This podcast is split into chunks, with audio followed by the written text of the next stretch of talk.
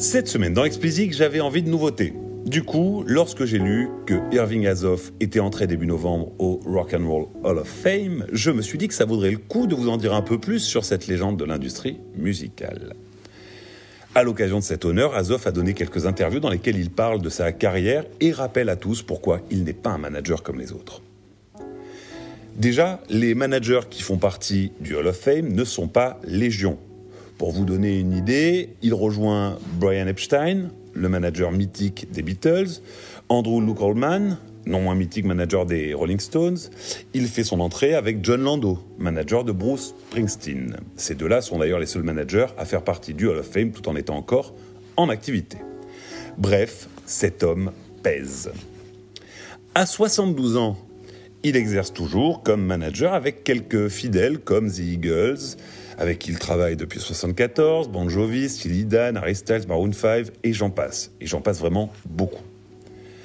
En additionnant à ça tous ceux qui ont été ses clients par le passé et ceux qu'il conseille occasionnellement, vous aurez à peu près tout le music business.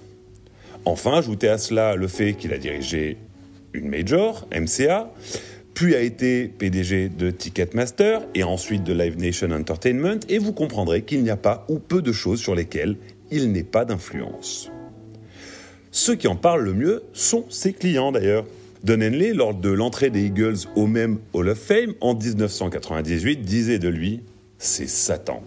Mais c'est notre Satan. Exprimant publiquement la crainte, pour ne pas dire la peur, qu'inspire dans le métier ce petit homme à l'air faussement affable. Le message est clair, si vous maltraitez les clients d'Azov, attendez-vous à ce qu'il y ait des conséquences.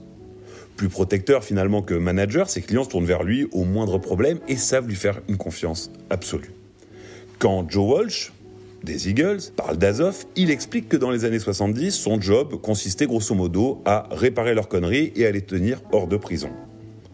Toujours prêt à sauter à la carotide de quiconque se met en travers du chemin de ses artistes, il en a fait une marque de fabrique qui fait son succès et sa réputation réputation qu'il cultive savamment. En août 2018, lorsqu'Astro World de Travis Scott sort et atteint la première place du Billboard, devinez qui est son manager.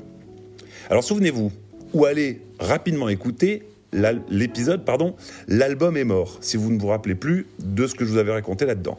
Scott et Azoff avaient mis au point une stratégie de vente de bundle sur le site de Travis Scott destinée à booster les chiffres de vente. Du coup, ils étaient restés pendant deux semaines de rang à la première place du Billboard, ayant pour conséquence, de faire que Nicki Minaj, qui a eu le malheur de sortir un album à la même période, ne puisse pas arriver à faire mieux que numéro 2 des charts. On peut dire, et c'est un euphémisme, qu'elle enrageait. Quelques jours plus tard, dans son show radio sur Beats One, elle avait décerné à Azov le prix de Cocksucker of the Day. Je ne pense pas que ça mérite traduction. En réponse à cette attaque de minage, Azov avait répondu Je suis hyper déçu, ça ne me convient pas du tout, je veux être Cocksucker of the Year. L'année suivante, Minage le prendra comme manager. La collaboration avec Travis Scott, elle, ne durera pas, Azov expliquant que, comme d'ailleurs pour Kanye West, Travis Scott n'est pas un, un artiste pardon, manageable. Alors au-delà de ces phrases bien senties qui ont contribué à le rendre célèbre, Azov a surtout une vision claire du métier. Parlant du Covid-19 et des tentatives pour remplacer le live par des live streams, il dit que c'est une erreur et que ça casse la magie qui lie l'artiste à son public car l'expérience n'est pas bonne. Alors même si ces artistes et lui subissent d'importantes pertes financières, il les a convaincus d'être patients et d'attendre que la crise passe. Depuis qu'il a créé avec d'autres le MAC, la coalition des artistes de la musique, il défend les droits des artistes en général, pas seulement ceux qu'il représente. Partant du principe que la musique est un tournant de son histoire, il entend, grâce à cet organe de lobbying, porter haut les intérêts des artistes. On peut d'ailleurs voir la campagne de presse entourant son entrée au Hall of Fame comme un moyen de donner de la visibilité au combat qu'il mène. Le plus important d'entre eux concerne les revenus des artistes. Alors que l'industrie a renoué avec la croissance et les profits, il pointe du doigt le fait que les artistes sont les derniers à en bénéficier, contrairement aux GAFA ou aux majors. Concernant les géants de la tech, il a une méthode simple, tout dans la mesure, leur mettre la misère jusqu'à ce qu'ils acceptent de payer. Et ensuite continuer à leur mettre la misère pour qu'ils paient la musique à sa juste valeur. Ne croyez pas pour autant que Azov accepte tout de ses clients. Réputé pour avoir mis fin à ses collaborations avec des stars capricieuses comme Maria Carey ou Axel Rose, il évoque une réponse qu'il a envoyée à une star dont il tait le nom et qui lui avait envoyé une série d'emails agressifs et insultants.